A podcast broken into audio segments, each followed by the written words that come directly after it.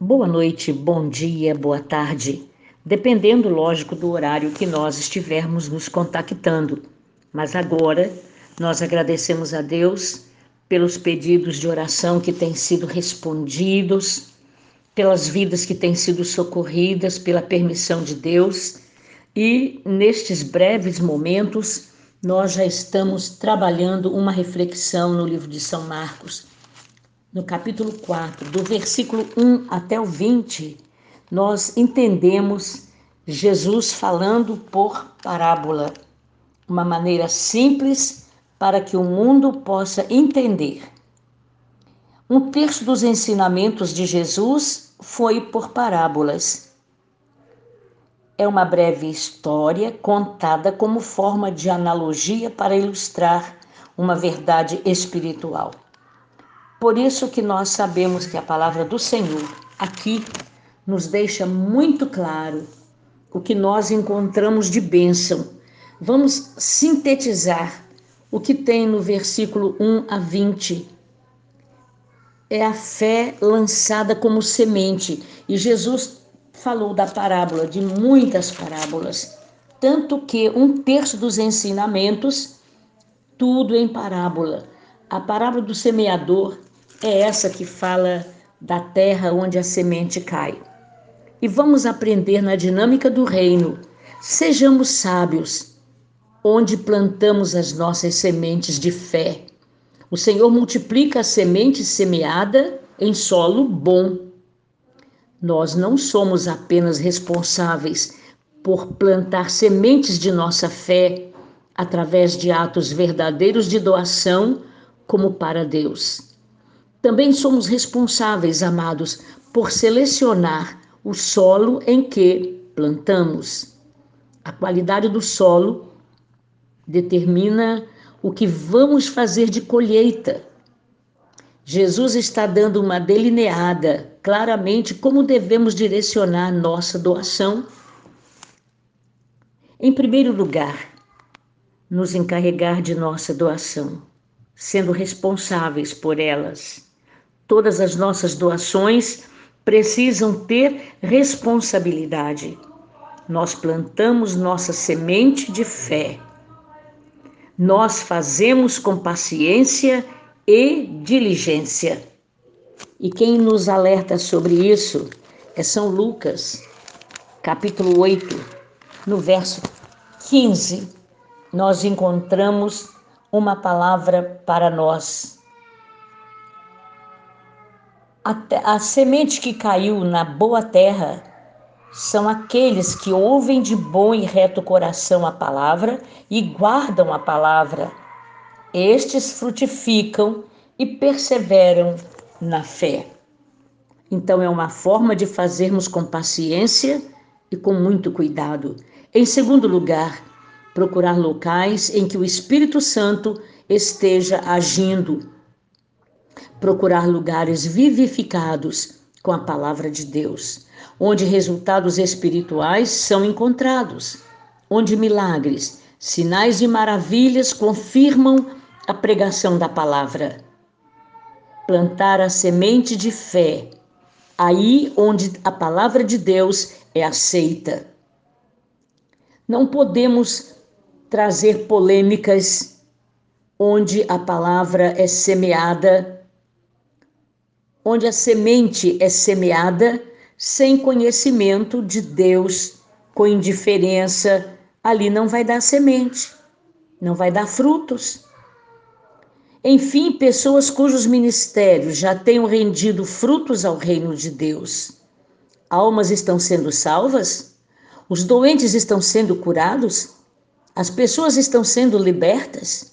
E então nós estaremos plantando as nossas sementes onde a nossa fé vai ter uma boa colheita. O próprio Senhor nos diz o que esperar quando se segue os princípios de plantio, multiplicação da colheita. Esperemos um retorno enorme quando a semente for semeada com sabedoria. Quantas vezes semeamos em terra que é ruim que não dá crédito à palavra. É beneficiado, mas no mundo espiritual não tem qualquer resultado, não há qualquer frutificação. Por isso, a palavra do Senhor nos orienta, nos ensina.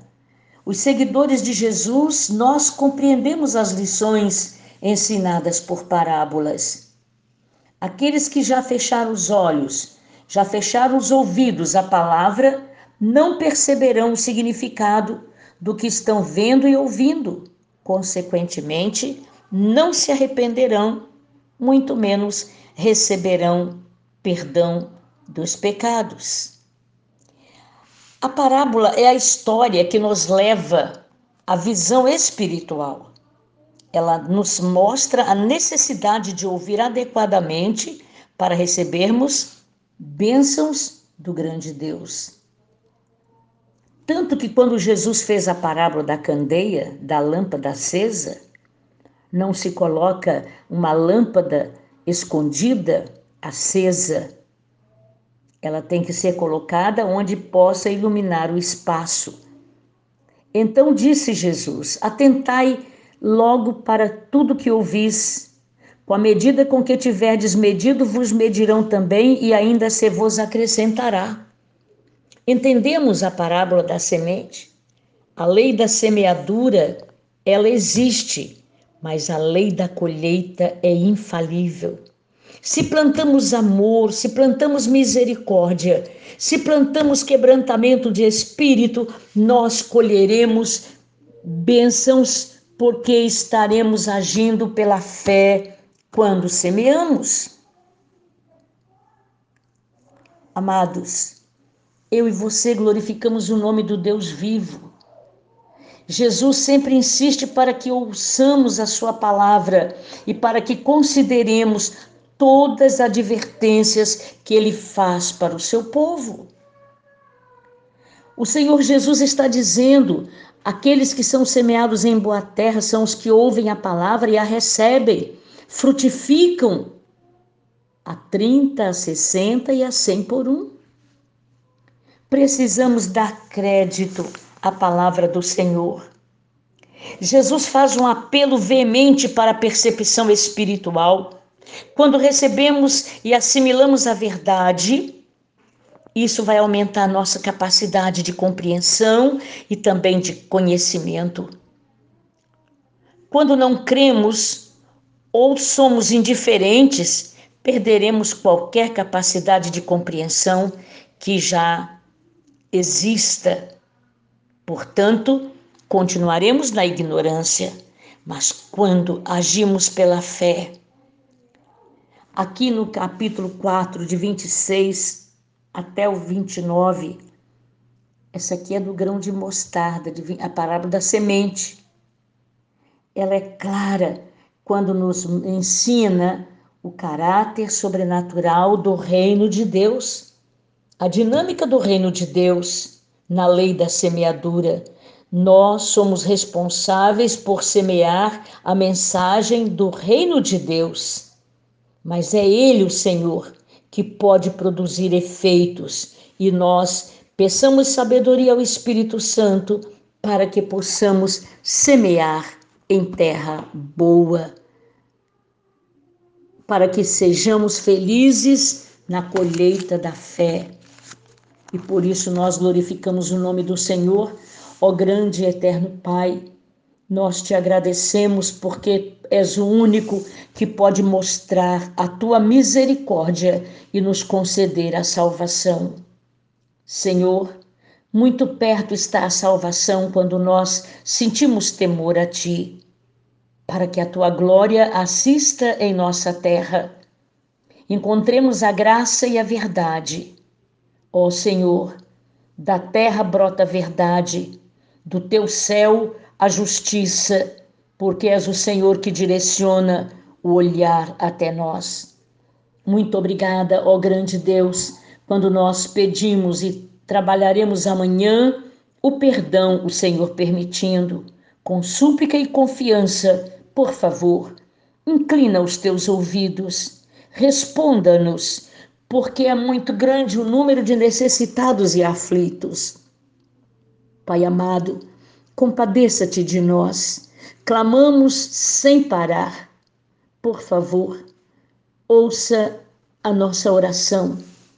Senhor, atenda a voz das nossas súplicas pelos que estão angustiados e sofrendo. Clamamos pelos que choram, pelos nossos familiares. Perdoa as misérias que os nossos familiares cometem contra ti e perdoa-nos também, por favor. Carecemos deste perdão e tocaremos neste assunto. Permita-nos, para louvor e glória do teu nome, para sempre. Amém, Senhor.